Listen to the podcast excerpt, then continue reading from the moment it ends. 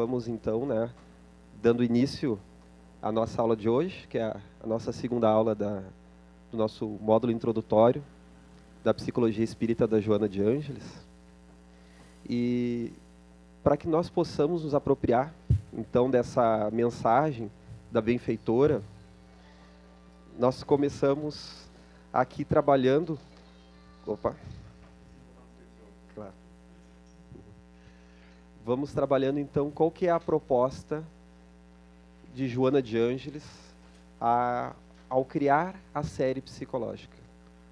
Por que há a necessidade de começar uma série de livros fazendo essa ponte entre o espiritismo e a psicologia?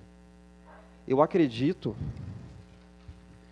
que para começarmos a refletir sobre isso, a gente pode encontrar uma resposta no livro Jesus e Atualidade, em que ela nos traz a seguinte colocação, né? A atualidade do pensamento de Jesus surpreende os mais céticos estudiosos da problemática humana, sempre complexa e desafiadora nestes dias. Profundo conhecedor da psique, Jesus penetrava com segurança nos refolhos do indivíduo e descobria as causas reais das aflições que o inconsciente de cada um procurava escamotear.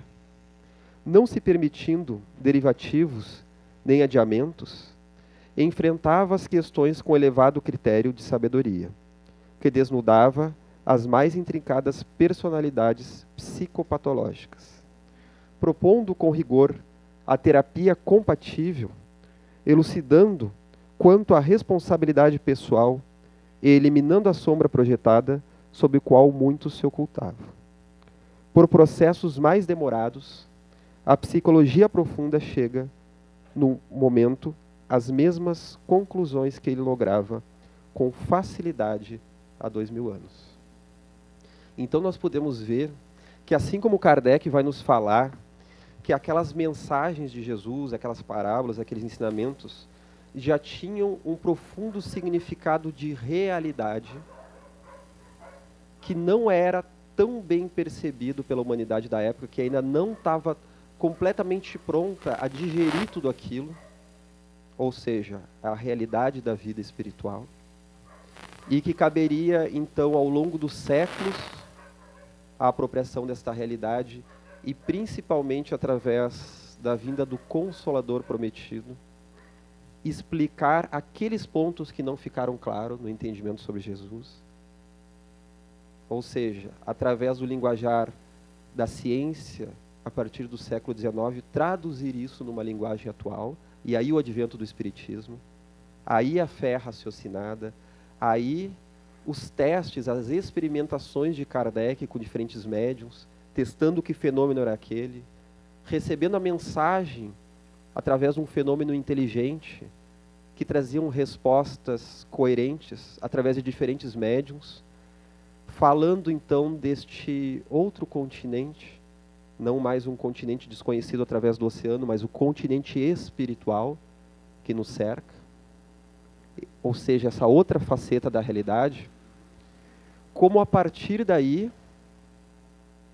os espíritos seguem se apropriando do conhecimento sociológico, psicológico, biológico, médico, neurológico, da física, da química, para mostrar que as consequências dessa percepção espiritual da vida, elas se estendem em todas as áreas do viver. E é essa a proposta da Joana de Ângeles poder trazer então o conhecimento de Jesus e o conhecimento de Kardec para todas as áreas da vivência humana. E aí então ela vai se utilizar da psicologia para fazer essa ponte com o nosso viver. Então ela vai se utilizar da moderna psicologia, né? E a gente trouxe isso na última aula. É aquelas revelações, né, de que Joana de Ângeles vivendo no mundo espiritual, estudando a psicologia no mundo espiritual, ela é também uma das precursoras da psicologia moderna. Ela também trabalha na construção das ciências psicológicas, amparando os pesquisadores, auxiliando eles em seu processo reencarnatório. E ela não só isso da espiritualidade ao longo do século XIX e XXI, como ela também faz através da psicografia de Divaldo, e como ela também se propõe a fazer quando estiver reencarnada aqui na Terra. Segundo o Divaldo fala, né, de que a ideia é que ela vai estar trabalhando nessa ponte da psicologia transpessoal com a psicologia acadêmica, ou seja, a psicologia transpessoal, que é calcada na realidade do espírito, para a psicologia acadêmica, que já é bem conhecida. Né? O que, que vocês leram em casa?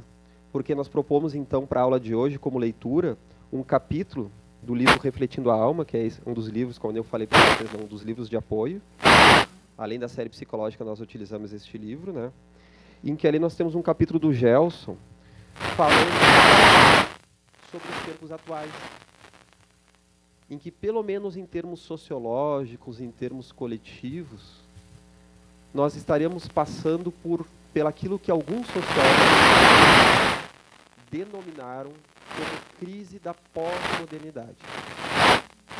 Claro que apenas o conceito sociológico não dá conta de todo este processo, porque nós temos também um fenômeno espiritual, que seria um processo de transição planetária, conforme Kardec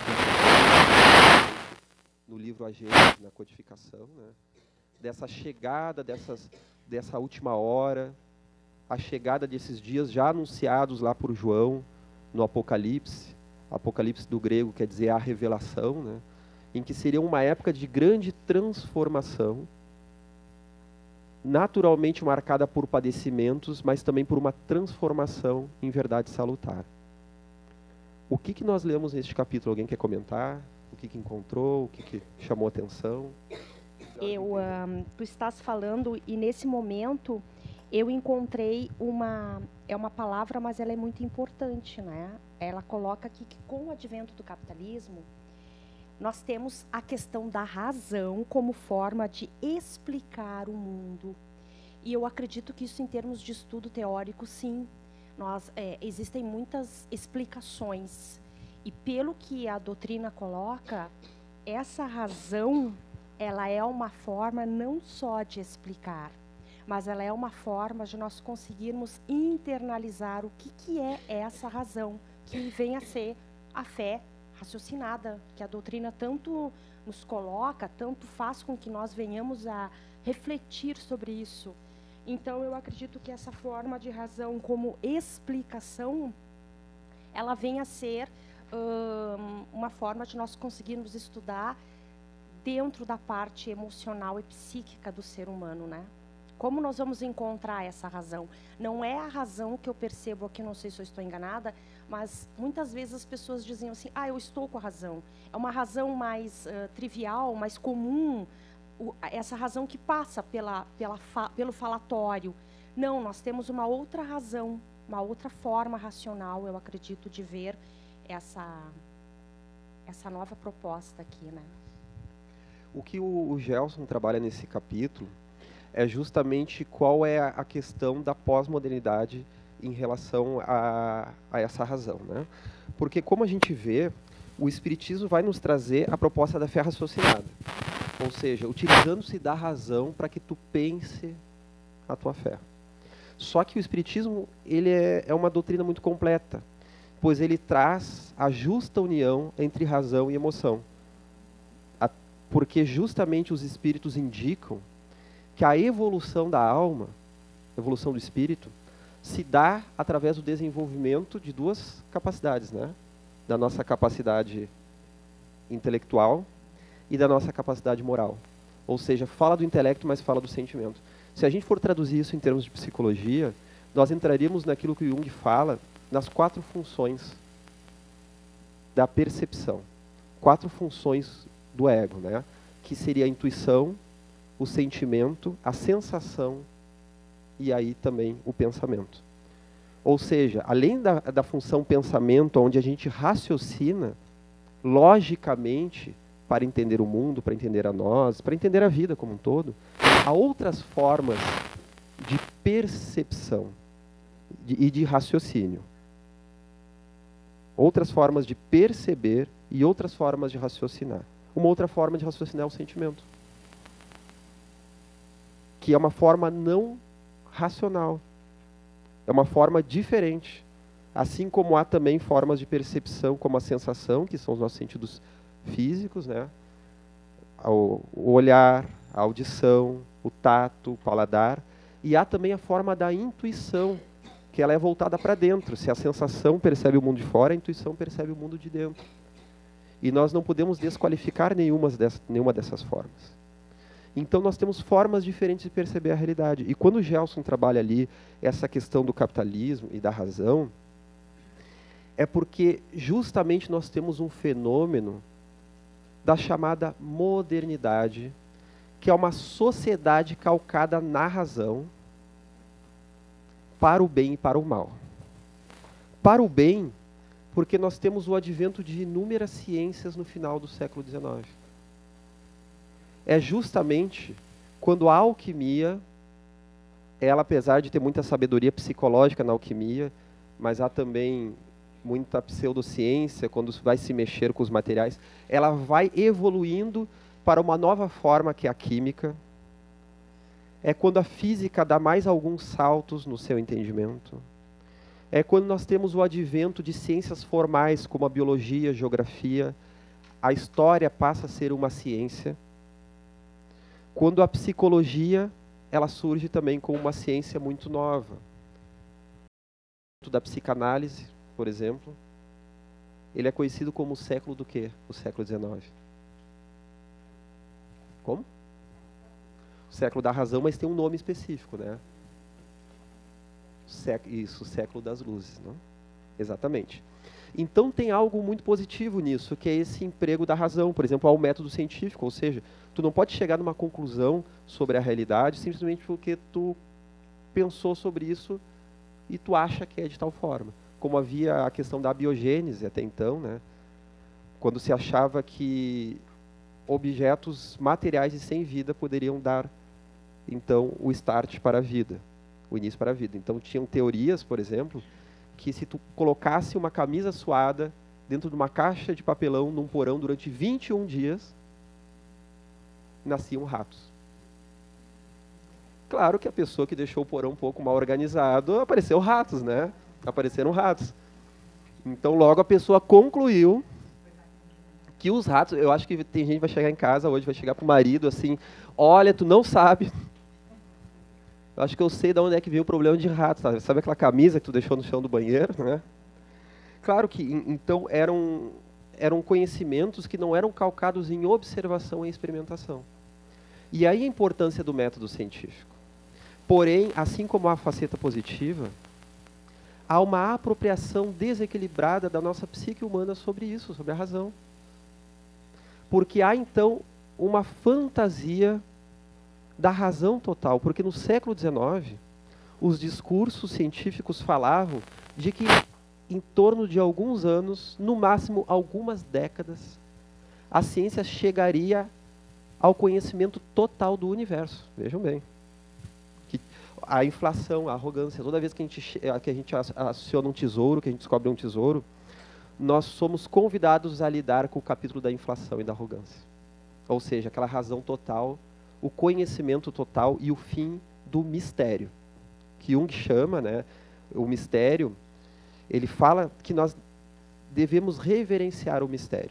Ou seja, buscar o conhecimento, buscar saber, mas sempre respeitando de que sempre vai ter algo que nós não conhecemos. E os espíritos falam isso a Kardec. Quando Kardec faz alguns questionamentos sobre a natureza de Deus, sobre a natureza última da matéria, sobre a origem dos espíritos, e eles trazem informações reveladoras, mas ao mesmo tempo colocando um limite, dizendo assim: que há coisas que a nossa mentalidade, a nossa razão não é capaz de conceber que os espíritos, por exemplo, são capazes de perceber Deus através da sua criação, mas não diretamente, ainda. O nosso espírito na escala nominal, no nosso nível evolutivo, ainda não na escala angelical. Aí sim, nós, como espíritos puros, nós poderemos perceber a Deus diretamente. Mas agora nós não temos capacidade de processar isso, de perceber e de processar, por melhor que nós possamos ser. Né? Então, é uma reverência ao mistério. E no século XIX, século das luzes, há uma queda dessa reverência. Há aquela fantasia de que tudo vai ser descoberto. E é aí que há a grande cisão entre ciência, filosofia e religião. E até mesmo a oposição. Então, quando nós estudamos no colégio, que é através da revolução científica do século XVII, que há a oposição entre religião e ciência, isso é uma grande mentira, na verdade. Porque há o início de uma autonomia entre as duas no século XVII, mas não oposição, porque justamente Descartes, o pai do mecanicismo junto de Newton, justamente Kepler, Copérnico, Galileu, Giordano Bruno, eram extremamente religiosos e espiritualistas. O próprio Isaac Newton, ele era Rosa Cruz, e ele, que é o pai da teoria da gravidade e das três leis gerais da física, ele fala que o maior contributo dele para a humanidade era o estudo simbólico que ele fez acerca do livro bíblico, o Apocalipse. Seriam as contribuições dele em relação à religião e à espiritualidade. Kepler, que falava então do heliocentrismo, ele fazia parte de, um, de uma determinada seita esotérica que reverenciava o Sol. Giordano Bruno já falava da multiplicidade de mundos habitados. E ele foi para a fogueira não por causa do, das suas defesas científicas, mas das espiritualistas, que não condiziam com a espiritualidade da igreja. Claro que havia, haviam casos daqueles que eram agnósticos, ateus, materialistas, mas eram muito menos do que nós acreditamos. Nós vamos encontrar uma colocação né, que opõe ciência e religião, por exemplo, em Francis Bacon. Nós vamos encontrar depois no Iluminismo uma série de outros filósofos que também deram continuidade a essa apropriação espiritualista. Nós até escrevemos um capítulo sobre isso no livro Conectando Ciência, Saúde e Espiritualidade, volume 2. Um breve apanhado dessas questões, porque há uma fantasia muito grande em termos históricos. E muitas vezes nós encontramos cientistas fazendo colocações dessa forma, o que é uma inverdade. Porque o que nós sabemos sobre a ciência é que ela tem uma vinculação muito grande com a lógica e com o método científico, e não com uma visão espiritualista ou materialista. Tanto que vão haver pesquisadores que vão trabalhar que o materialismo ele não faz parte do método científico, porque não há um método materialista codificado em local algum de toda a bibliografia científica e filosófica. Há uma crença materialista e que pode ser tratada com todo o respeito, com todo o entendimento. Um cientista, um filósofo, um pensador, ele pode ser tanto espiritualista quanto materialista. Ele tem essa liberdade de pensar. Até porque o, a ideia materialista é tu tentar explicar a realidade última da matéria e dizer que ela não tem elementos espirituais. Que todo o universo, toda a vida, toda a realidade, ela pode ser explicada totalmente em termos materiais e não de uma dimensão extrafísica. Para se chegar a essa conclusão, a física quântica tem que evoluir muito mais do que já está. Então, se trata de uma suposição materialista, de uma crença. E há também muitos cientistas e filósofos espiritualistas. Então, no fenômeno da pós-modernidade, nós vamos trabalhar a ideia da crise da modernidade, que tem a ver com aquela razão que a colega colocou.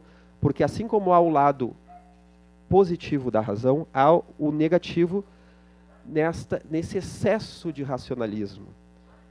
Quando o ser humano, então, já no século XIX, acredita que em poucas décadas vai chegar a um conhecimento total da verdade é o que é chamado de cientificismo, que é uma doutrina dentro da ciência. Cientificismo, aí sim, há uma oposição entre ciência e religião, conforme é colocado por Bauman, ou melhor, por Balmer, não é o Bauman, né? depois nós vamos falar sobre ele. Franklin Balmer coloca isso, que é um historiador, como Fernando Catroga, um historiador português, né? que vai trabalhar essa questão do cientificismo ou cientismo, como eles conhecem em Portugal. Né? E, e dentro disso, Jung trabalha que o século das luzes, que é então o século XIX, houve uma inflação egóica tão grande que o ser humano se achou tão senhor da realidade que ele descuida do seu inconsciente. E essa inflação, ou seja, quando nós acreditamos que somos muito poderosos, aí é que a nossa sombra impera. Sombra é um termo psicológico que nós vamos trabalhar nas próximas aulas, inclusive. Né?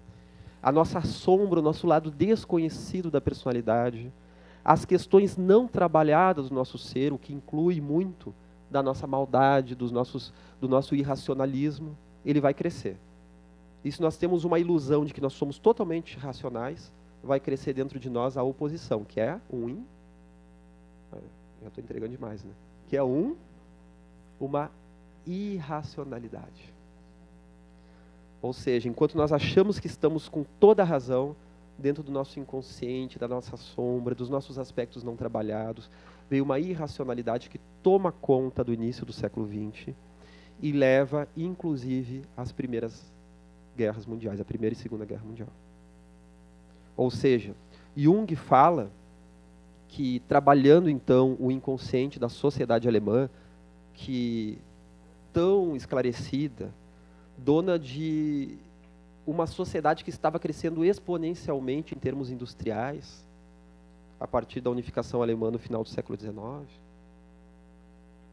que era dona de um legado como de Goethe, de Nietzsche, de tantos outros construtores do pensamento, da literatura, da música. Ele vai falar que no inconsciente alemão, alemão Wotan, que era um dos deuses pagãos do germanismo, Wotan, a besta loira, aquele herói barbudo, corpulento, violento, agressivo. Wotan, a besta loira, como ele chama, veio das profundidades infernais onde ele habitava. Ou seja, ele explica, do inconsciente coletivo. Vem do inconsciente aquela fúria não trabalhada e coloca a perder tudo que a civilização ocidental estava construindo até então. Que foi o advento do nazismo, o advento da Primeira e Segunda Guerra Mundial, né? como um todo, não só na Alemanha, mas como um todo. Né? Porque justamente aquela brutalidade não trabalhada, e ele vai falar em várias das suas obras, que justamente aqueles sacrifícios psicológicos que a humanidade não estava se permitindo fazer, em que nós fazemos um processo que todos nós temos que fazer, no nosso processo encarnatório, de sacrificar o nosso eu inferior, de sacrificar o homem velho, como Paulo de Tarso fala, né, de quando morre o homem velho para nascer o homem novo de sacrificar as nossas torpezas, os excessos da nossa vaidade, do nosso egoísmo, do nosso orgulho, quando nós não nos permitimos fazer isso, nós começamos a querer sacrificar o outro, porque nós projetamos a nossa sombra no outro. E aí nós vamos ver o extremismo na política, o extremismo no futebol, nos pontos de vista, em que nós acreditamos que o grande problema da nossa vida é o outro. E é muito engraçado, nós podemos até analisar depois melhor isso em termos espirituais, que na atualidade do Brasil e do mundo há um renascimento dos extremismos. Assim como foi o período pré-Primeira Guerra Mundial, em que nós tínhamos os grandes nacionalismos, as grandes disputas entre nações, até porque naquela época já se sabia que teria uma grande guerra mundial, que não era chamada dessa forma havia uma corrida armamentista e uma fantasia pré-Primeira Guerra Mundial de que para que um povo fosse soberano, ele precisava vencer os outros povos à sua volta. Então, nós tínhamos na Inglaterra, na França, na Itália, na Alemanha recém-unificada, aquela noção de que nas gerações anteriores que lutaram nas guerras napoleônicas, na Guerra Franco-Prussiana, houve o processo o ritual de passagem de crianças para homens, porque um homem para ser homem ele precisava lutar numa guerra. Então tinha uma geração que os avós lutaram nas guerras napoleônicas, os pais na Guerra Franca-Prussiana e tantas outras que houveram no século XIX, e tínhamos uma geração que acreditava então que não havia feito o ritual de passagem. E haviam falas, né, como necessitamos de uma guerra, o povo passa fome, nós precisamos de uma guerra mesmo que seja injusta, como um político britânico, Cecil Rhodes, falava, né, nos seus grandes discursos.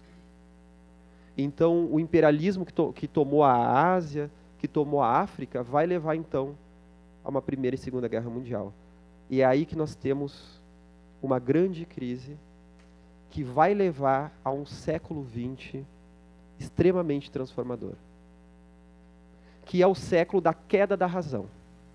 Se a modernidade, que é aquela sociedade que era conhecida até então, era construída em termos da razão, das metalinguagens, do comunismo, do capitalismo, do positivismo, que todos falavam de uma finalidade, de uma evolução, a pós-modernidade, que é o fenômeno que é sugerido que ocorre depois disso, principalmente depois da Segunda Guerra Mundial, que estrearia a pós-modernidade, é um período do fim dessas metalinguagens. Ou seja, se antes a ideia era o progresso, agora não há ideia de progresso.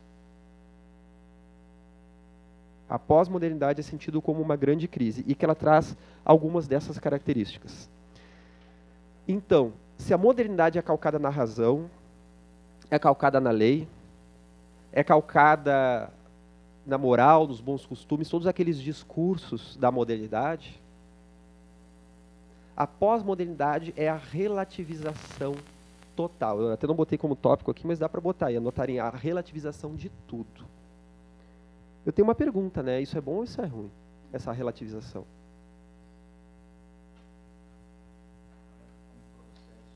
Peraí. Parece que, como processo de desenvolvimento da humanidade, é necessário. Né? Acho que faz parte do processo. Sempre vem né, de um extremo, parece que precisa passar para o outro para conseguir chegar numa algo mais equalizado, né? Então é um acaba, acaba também se chegando num extremo isso tudo, né? Que é o que a gente está vendo atualmente. Então tem suas tem suas nuances boas e, e negativas. Agora a gente está vendo, eu acho que está tá, tá existindo uma contrapartida ao mesmo tempo que uma, uma, uma perda de uma crise de identidade, ao mesmo tempo nunca se viu tantas pessoas se questionando, né? Então talvez olhando para mais para si, eu não sei, é, é até algo que a gente se questiona, o quanto de nós, é, se existe uma estatística, a gente liga a televisão, a gente vê tanta coisa ruim, tanta coisa ruim acontecendo, e essa perda de identidade, né? programas de televisão que são verdadeiros é, é, é, é, verdadeiros cultos à, à mediocridade e à falta de, de autoquestionamento, e a gente vê um mundo também, muitas pessoas fazendo bem e buscando então existe Essas um, certo, vivências... um, certo, um despertar, assim, é. né? É interessante isso. o que a colega colocou aqui, talvez não esteja captando o microfone, é que o relativismo leva a outras possibilidades. Né, a gente não poderia definir esse fenômeno nem totalmente ruim, nem totalmente bom. Né? Então, toda vez que a gente relativiza, relativizar é um processo psicológico importantíssimo. Quem não relativiza cai naquilo que Jung chama do, da unilateralidade, que é um grande veneno para o nosso ser. Que a gente tende a perceber as coisas de um único ponto de vista. O problema é a relativização total. Porque dentro da nossa economia psicológica, certezas e relativizações, as duas têm seu papel de importância.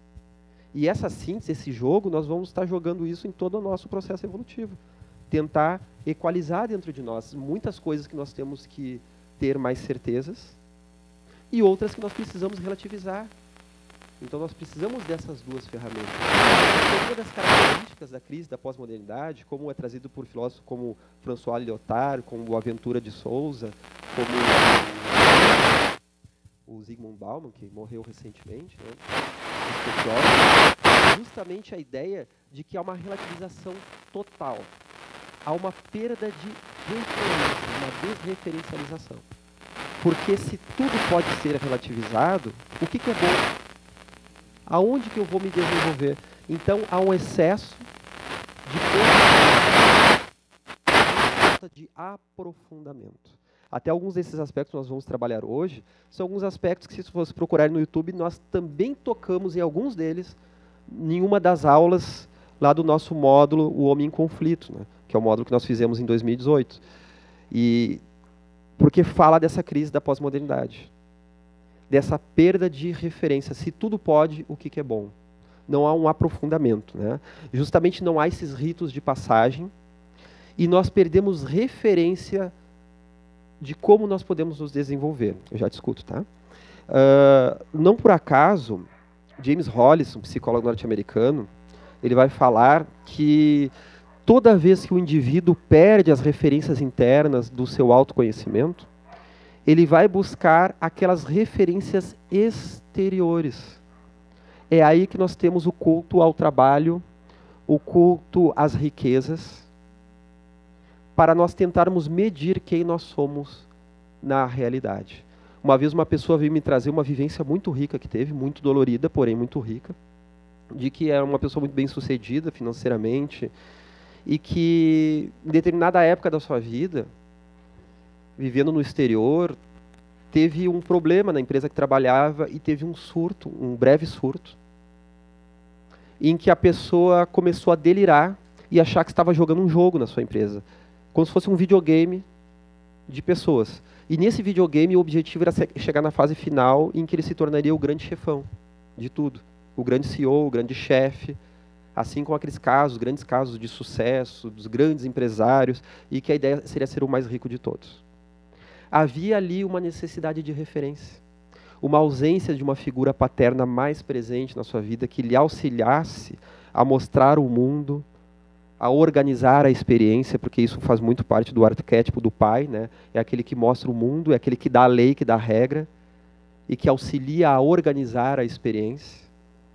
Então a pessoa começa a necessitar demais desses aspectos exteriores que não condizem com a realidade da alma, que não alimentam a alma. A pessoa até pode ter um agrado, ela vai ter sucesso, vai ter riqueza, ela pode ser bem sucedida nas suas coisas, mas isso alimenta uma parte do nosso ser. E às vezes é uma parte muito pequena. Porque há uma necessidade de crescimento. Né? E é aí que nós vamos entrando num período chamado como a época do vazio com as chamadas patologias do vazio.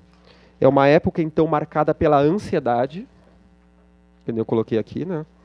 É marcada pela ansiedade e pelos chamados sentimentos de vazio, em que a pessoa se sente vazia. Ela tem inúmeras realizações dentro dos prazeres do sentido, a pessoa transa com quantas pessoas quiser, participa de esportes radicais, a pessoa assiste a todos os jogos, a pessoa usa todas as substâncias do álcool, das drogas, do tabaco, dos jogos virtuais em excesso. Então o problema aí é o excesso. Em que a pessoa precisa o tempo inteiro correr para experiências exteriores e ela vai sentindo um vazio cada vez maior. Então nós temos no consultório, às vezes as pessoas dizem assim, poxa, mas eu tive uma relação sexual maravilhosa com fulano, ou com fulano, ou com ciclano, mas depois me dá aquele aperto, aquele vazio, e mesmo tendo a pessoa ali do lado, não funciona. Algo está faltando. Porque é, é a hora que nós estamos correndo demais para o externo. E daí nós temos numa sociedade marcada pelo chamado hedonismo. Quero viver pelo prazer. Assim como os filósofos hedonistas da Grécia, do materialismo grego, que falavam da finalidade última da vida, dentro de uma ideia materialista de que tudo acaba no túmulo, que é o fruir desesperadamente. E dentro dessa necessidade de fruir, há esse hedonismo, a vida pelo prazer. Então, essa vida pelo prazer, nós temos o entorpecimento dos sentidos. Então, nós temos uma, um excesso de informações visuais, nós temos que ler notícia o tempo todo, nós temos que nos informar sem parar, sem nos aprofundarmos em nada. Nós temos que nos divertir o tempo inteiro. Então, uma das características desses dois aspectos aqui é justamente a intolerância à frustração. Porque é muito importante nós aprendermos a nos frustrar, não é? O que é um grupo mediúnico, muitas vezes? Né? Que o médium vai se desenvolver, ele tem que ficar naquele silêncio que às vezes é difícil de lidar. Porque quando a gente para quieto, as nossas dores aparecem, não é? Nossa mente às vezes parece um pica-pau, que fica ali bicando sem parar, em que nós vamos lembrar de todos os compromissos na hora. Né? Eu lembro uma pessoa que uma vez tinha uma ansiedade muito grande e que não conseguia relaxar. E eu disse, olha, tu vai, faz um pouco de meditação, te permite um pouco mais. E tu vai ter que perder muitas boas ideias na tua vida. Mas como assim? A pessoa me perguntou, como assim eu perder boas ideias? A pessoa trabalhava num, num determinado tipo de trabalho com informática que ele tinha que criar algumas soluções e às vezes a solução não vinha. E quando a pessoa relaxava, começava a vir. Claro que o pensamento desfocalizava, desfocava, em vez de ficar hiperfocado e preso no problema, a pessoa relativizava, se afastava do problema, então a inteligência intuitiva começava a agir um pouco mais e começava a vir as respostas, mas daí vinha a resposta, a pessoa entrava de novo na ansiedade e naquele ritmo. E eu disse, olha, tu vai ter que perder boas ideias. Mas como assim? Claro, quando tu vai estabelecer um ritmo novo do teu viver e do teu pensar, naturalmente tu vai relaxar e a tua mente vai chegar a novas conclusões antes não pensar. Mas tu vai ter que às vezes abrir mão um pouco. No grupo mediúnico, tu vai, vai sentar ali, tu vai lembrar de uma conta que está um mês ou dois lá engavetada e que é urgente. Só que isso vai ser contraproducente para o teu equilíbrio e para o autoconhecimento. E às vezes a gente tem que abrir mão. Ah, deixa para lá. Ah, e se eu esquecer? Paciência. Nós precisamos pagar algo para entrar no novo mundo. Nós não podemos ter tudo o tempo inteiro. Senão nós ficamos presos na figura do puer, da criança, né? Porque a criança vai no estádio de futebol, ela quer algodão doce, ela quer picolé, ela quer sorvete, ela quer pipoca, cachorro quente. Tá, mas o que tu quer? Não, eu quero tudo. Ela é incapaz de escolher. Depois, se ela comer tudo isso, ela passa mal, né? Vai ficar com dor de barriga. E a nossa criança interior é incapaz de fazer sacrifícios. Então nós temos o sintoma da aversão à perda. Então nós muitas vezes não sabemos abrir mão de um dos caminhos da nossa profissão, da nossa vida amorosa. Nós estamos com uma pessoa ou com outra, não sabemos se queremos ter, se queremos nos separar ou queremos realmente entrar na relação. Porque cada caminho, melhor que a gente escolha caminho ótimo, maravilhoso. A gente abre mão do outro. De escolher a nossa espiritualidade, no, que, que nós vamos nos aprofundar nesse momento. E às vezes a pessoa pula de uma espiritualidade para outra sem conseguir se aprofundar em nada, porque ela quer ter tudo o tempo inteiro. E aí começam as patologias do vazio, né? como dentro do transtorno borderline, aquele sentimento de vazio, de não sentir, em que as pessoas se cortam muitas vezes para buscar sentir algo esse vazio desesperador. E aí que entra o álcool, as drogas, esse excesso. Antes tinha uma pergunta por aqui. Tem um microfone.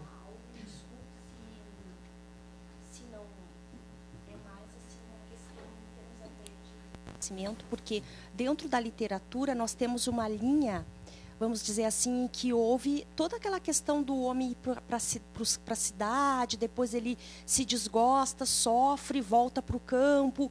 E nós temos isso até o, o, o modernismo. Né?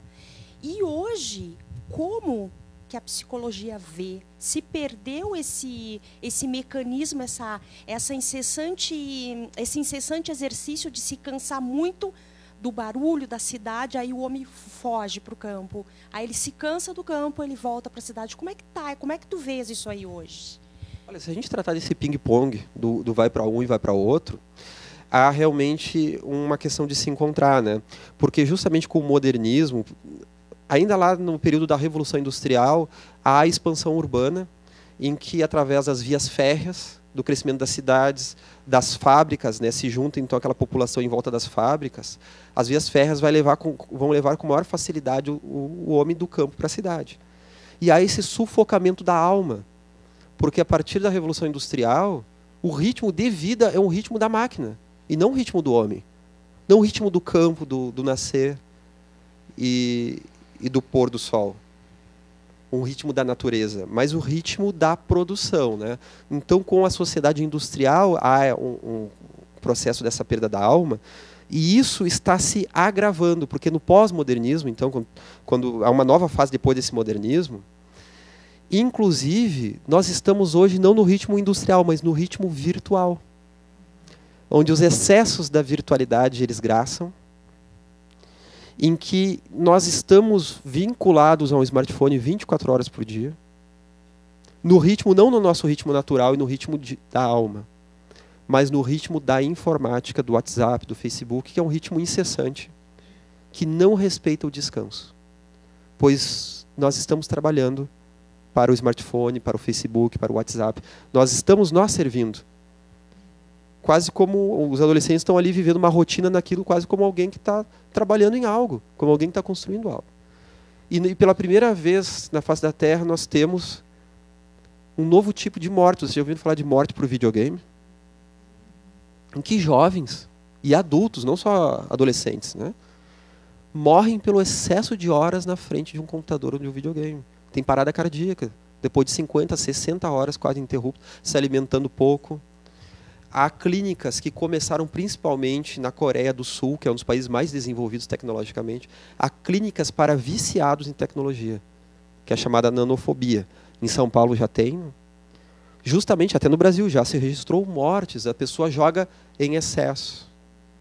Então, ela cria um outro mundo à parte para onde ela foge. E neurologicamente vai se fortalecendo o sistema límbico, reptiliano, todos aqueles sistemas neuronais que estão vinculados ao vício na dopamina. Ou seja, é como o vício das drogas em que quanto mais nós alimentamos demais esse cérebro reptiliano que tem a ver com o cérebro do crocodilo, por exemplo, do réptil, né, que abre e fecha a boca, te alimenta, não, não tem uma moral, não tem uma, um, uma escolha, não tem uma reflexão.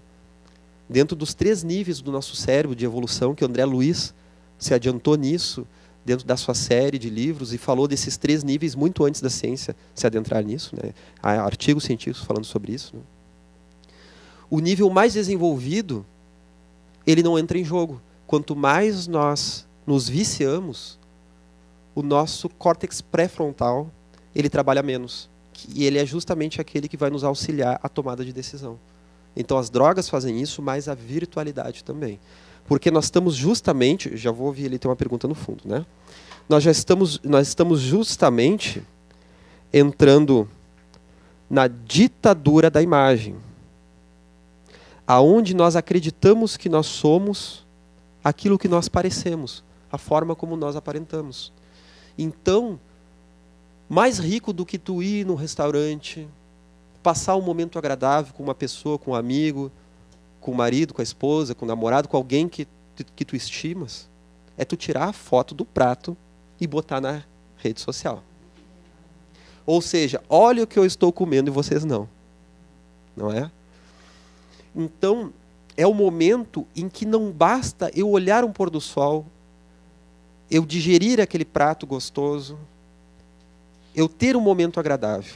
Eu preciso jogar isso no coletivo para que o coletivo me ajude a compreender essa experiência, a simbolizar. Se eu estou vendo um, cor, um, pôr do sol bonito, se eu não tirar uma foto com o celular, parece que eu perdi aquilo, a sensação de que eu perdi. Passou. E eu não contive porque é uma dificuldade de simbolização, em que eu preciso mostrar para os outros e todo mundo faça que legal, dê um joinha, dê ok, né? para me auxiliar a entender como aquilo é significativo. Eu já te escuto, tem uma pergunta ainda lá, né? Eu já, já vou passar para as perguntas. Então, eu preciso da opinião do outro. É uma dificuldade, é uma simbiose coletiva, é, uma, é um relacionamento simbiótico com os outros. Onde eu não construo a minha individualidade, e aí que nós vamos conhecer as chamadas crises identitárias, uma crise de identidade maior. Pois tudo muda muito rapidamente na pós-modernidade. É um período de mudança, é um período de transição, aonde eu começo a estabelecer alguns parâmetros da minha personalidade e, esse, e de repente a moda mudou muito rapidamente. E o que era bom não é, e o que era feio agora é bom. Claro que pode ter um crescimento com isso. Muitas vezes os preconceitos são batidos, há uma possibilidade de novas formas de pensamento, então tem um ganho, mas tem uma crise. A própria questão da, da informática da virtualidade, temos aí uma chamada normose, como eu falei na aula passada, a normose é justamente atos que são normais, que são aceitos socialmente, mas que geram dor ou morte. Normose é algo pernicioso, mas que a sociedade não nos diz que é pernicioso. Nós vamos precisar sentir as dores da alma para pensar, opa, peraí, tem algo errado, e buscar então, eu vou administrar aquilo da melhor forma. Eu vou tentar entender melhor a minha sexualidade, respeitando a mim nesse ato, respeitar a pessoa com quem eu estou em contato. Eu vou procurar qual é o, o meu limite na questão da informática, porque o mercado não vai me dar isso aí. O mercado, quanto mais eu ficar viciado em algo, melhor para o mercado. Então, se antes já existia esse problema psicológico, que problema é esse? Que a sociedade, num nível de, num nível, num mundo, num mundo que está no nível de provas e expiações, segundo os espíritos colocam a Kardec, que a nossa propensão para o mal é muito maior do que a propensão para o bem e que nós ainda somos dominados pelos instintos e não temos eles ao nosso favor, nós somos dominados pelo instinto da carne. No mundo desta forma, as sociedades, por melhor que possam ser na atualidade, não é uma crítica, por melhor que elas sejam, elas não são capazes de nos gerar aqueles elementos transformadores que façam sentido às nossas necessidades de amadurecimento psicológico e, ainda mais, espiritual. Há recursos, claro que há, que nos auxiliam na individuação. Nós temos a educação, bem ou mal, mas ela nos ajuda em algo. Nós temos recursos como a psicologia, como a ciência, como a pedagogia, como a filosofia, como a espiritualidade, como a religiosidade. São recursos, mas que eles têm um limite. Vai chegar um momento em que nós devemos fazer o nosso caminho emocional por nós mesmos. Há um momento em que nós estamos sozinhos. Jung vai falar que com a chamada morte de Deus, que é a chamada morte das certezas, em que o filósofo Friedrich Nietzsche, ele, aquele filósofo pessimista, tão inteligente, tão sensível, mas porém extremamente pessimista, Jung vai dizer que Nietzsche viveu, padeceu dentro de si a crise identitária do início do século XX. Do Zeitgeist, que é o espírito de uma época. O Zeitgeist, esse espírito de uma época da coletividade ocidental do início do século XX, é uma crise de desreferencialização, crise de identidade, crise das certezas. E nessa crise das certezas, nós temos uma crise da confiança em Deus, a crise da fé, e aí ele fala da morte de Deus. Só que Nietzsche, ele viveu em si a dor e ele traduziu muito bem a dor, mas não a solução. Jung vai falar que a solução não é uma solução pronta. Cuidado que eu digo assim, Jung vai falar que a solução, eu já vi que todo mundo já pega o caderninho para anotar qual que é ela, né? O que, que eu faço? que a solução vai estar em nós vivermos na nossa vida o que Cristo viveu. Nós precisamos ser crucificados. No livro vermelho ele fala assim: não basta ser cristãos, nós temos que ser Cristos. Claro que não é copiar Cristo. Daqui a pouco eu vou sair daqui usando um. Na próxima aula eu vou vir assim vestido de Jesus, com uma coroa de espinhos, né? abençoando todo mundo. Claro que não. Mas é dentro do, do contexto que é pessoal de cada um, nós passáramos pelo nosso processo de individuação, que é um dos termos que no nosso módulo introdutório vai, nós vamos ter uma aula sobre isso, né, sobre individuação, que nada mais é do que o nosso aprimoramento psicológico que nós viemos fazer aqui na Terra, nessa presente vida, da nossa integração psicológica, que necessita de sacrifícios, para que haja o renascimento de Deus dentro de nós quando Jung se coloca numa crise psicológica seríssima que ele teve, né? principalmente a partir de 1913, ele, ele entra numa depressão profunda e uma crise de identidade, pois ele era muito famoso, né? Aquele psicólogo conhecido no mundo inteiro, com 38 anos ele já era muito famoso, em que as pessoas vinham do mundo inteiro para se tratar com ele em Zurique. Ele começa a ter um sentimento de perda de sentido nessas conquistas. Porque na linguagem de Joana de Ângeles, a alma queria mais, Ele precisava se encontrar com o seu eu profundo e descobrir qual é a meta da sua encarnação. Que não era necessariamente aquela. Ele até podia ser famoso e ser um grande construtor da ciência. Mas ele precisava encontrar outros valores dentro da sua alma. E aí ele simboliza, de uma forma muito simbólica no livro vermelho, o momento em que a pessoa descobre Deus e coloca num ovo, e esse ovo é guardado no bolso em segredo.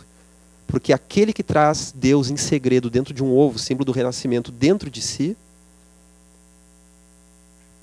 ele sempre vai estar em equilíbrio. Ele sempre vai ter uma fé inabalável. Porque é uma forma simbólica tudo isso, né, pessoal? É, é um simbolismo isso, né? De ter o Deus dentro de nós é o Deus internalizado. Porque precisava realmente morrer aquele Deus do dogma, aquele Deus antropomórfico, para que a gente possa compreender Deus dentro de nós. E é por isso, aqui eu coloquei, tem algumas coisas que nós não vamos ter tempo de trabalhar hoje, como titanismo, queda da lei do pai, que é a queda das certezas, né? o tudo pode, né? a queda, justamente, é o mundo do pai, o mundo da queda, né? e o titanismo falando dessa morte de Deus, né? porque titanismo fala desses sentimentos exacerbados, sentimentos titânicos. Assim como na mitologia grega havia os titãs, que representam, numa das leituras simbólicas, os sentimentos desordenados, os períodos de formação do planeta, de tempestades magnéticas, de magma, ou seja, um planeta ainda inabitável. Na mitologia grega, os titãs que tomavam conta do mundo com a sua fome devoradora, eles dão espaço quando eles são vencidos pelos deuses e Zeus coloca eles então dentro da, da superfície da terra, nas profundezas, e aí começa o período dos deuses, da ordem, da razão, o período justamente da organização, que daí é a lei do pai, né? E com a morte dos deuses, com a morte de Deus, e o Gelson trabalha isso nesse capítulo, né? Ele tem essa fala, né? Nós voltamos aos titãs, ou seja, com as forças desordenadas, com as matanças, com as vinganças, com o terrorismo, justamente sem normas, uma anomia moral, ou seja, uma falta de autonomia moral. Não há nem mesmo uma heteronomia moral, que é aquela moral assim que a gente até respeita quando alguém está olhando. É pior ainda, é uma anomia, a ausência de norma. É a fase que nós entraríamos então naquilo que é chamado uma moral cínica, em que nós damos justificativas morais para atos hediondos, né? Então, hoje em dia nós temos aquela justificativa de que tudo pode, a nossa liberdade. Então eu posso fazer o que eu quiser, se eu quiser enfiar o dedo na tomada, eu posso. Então, a vivência da sexualidade, isso é uma responsabilidade de cada um, não é? Mas muitas vezes se tem aquela fantasia, ah, tudo eu posso, então se alguém disser um tio, então a pessoa está sendo repressora. O que pode ocorrer, né? a pessoa até pode ser repressora, mas não necessariamente. Não necessariamente, né? Muitas vezes pode ser uma preocupação salutar. Tá, meu filho, tu estás te relacionando com Deus e o mundo.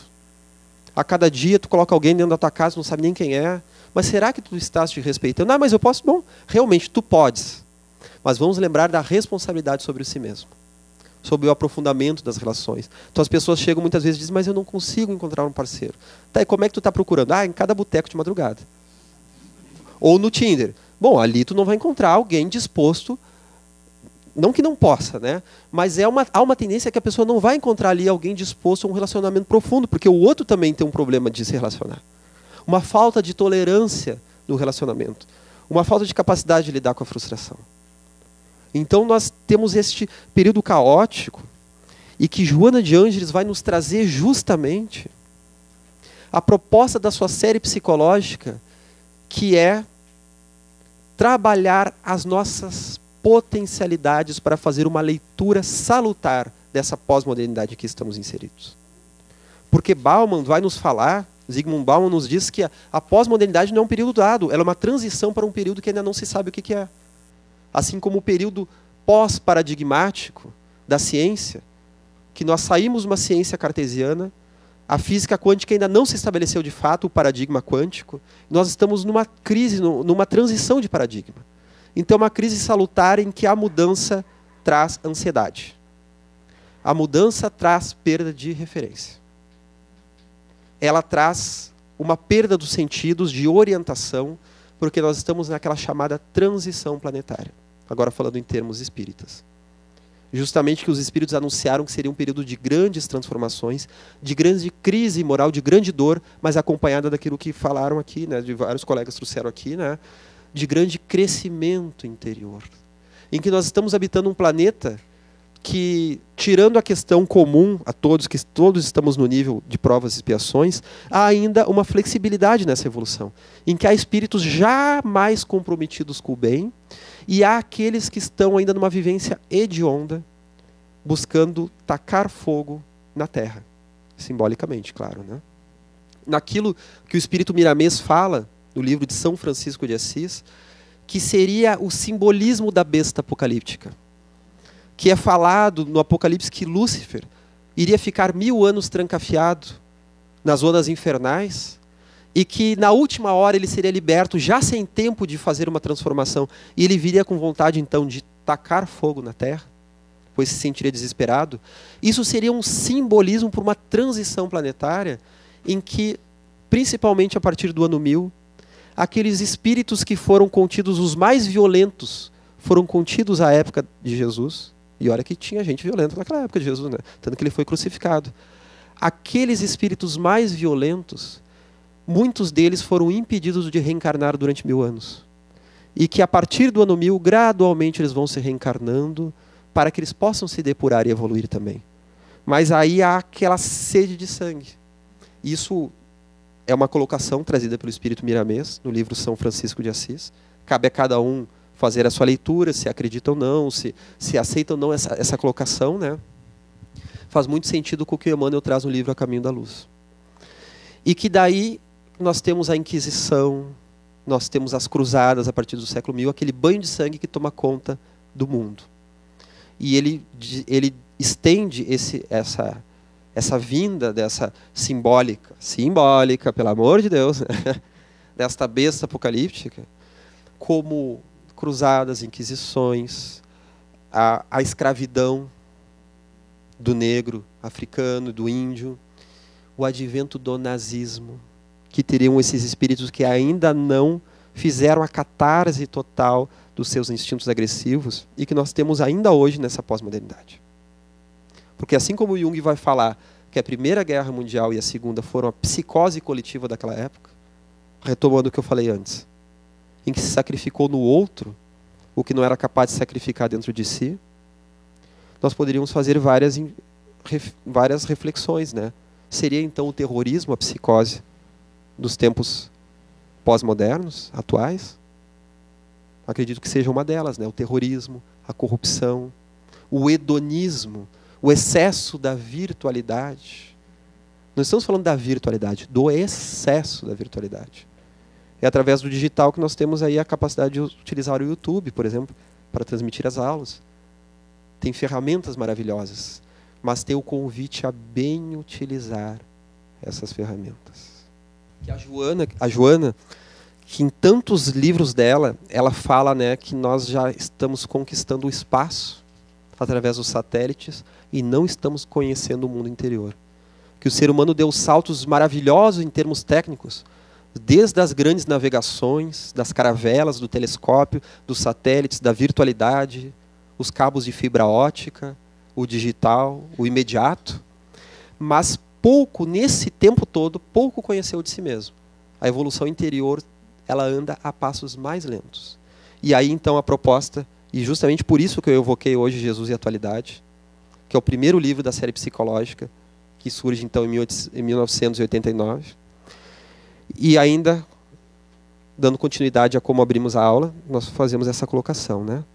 Não somente, porém, Jesus é atual pelas terapias de amor e pelos ensinamentos que propõe ao homem contemporâneo, mas também pelo exemplo de felicidade e exteriorização de paz que irradiava. Enquanto as ambições desregradas conduzem as inteligências ao paroxismo e à alucinação da posse, da fama, da glória, das disputas cegas, ele ressurge na consciência moderna em plenitude, jovial e amigo, afortunado pela humanidade e a segurança íntima. A atualidade necessita urgentemente de Jesus descrucificado, companheiro e terapeuta, em atendimento de emergência, a fim de evitar-lhe a queda no abismo. Então vamos ficar com essa proposta de Joana. A proposta de Joana é da espiritualização da vida em suas implicações morais, em suas implicações racionais, para que nós possamos entender que Jesus é uma proposta atual, não apenas o Espiritismo. Jesus está intimamente vinculado ao processo de desenvolvimento espiritual de toda a humanidade, de todo o nosso planeta. E ele não nos abandona. E a sua psicoterapia, que é uma psicoterapia da alma, que é uma psicoterapia que nós vamos fazer conosco mesmo através da sua proposta, ela segue atual nos dias de hoje, nos convidando a não demonizarmos esses fenômenos que estamos falando hoje da pós-modernidade, das crises sociais, da crise do ser humano no seu autoencontro, mas que nós possamos respirar fundo, rogar ao alto forças para lidar com isso e buscar nos compreender. Buscar compreender o ser humano à nossa volta com uma proposta de entusiasmo, com um olhar compassivo, caridoso, amoroso, que só esse amor trazido por Jesus é capaz de nos guiar e nos auxiliar para solucionar as demandas do homem e da mulher da atualidade. Sem Jesus, sem este conhecimento maravilhoso que esse mestre vem trazer, por mais que sejamos geniais em algumas soluções, invariavelmente estaremos nos condenando à ansiedade, ao vazio, aos abismos psicológicos. Então, que possamos fazer essa integração, essa caminhada juntos, com amor, com entendimento e com muita boa vontade. Vamos então finalizando.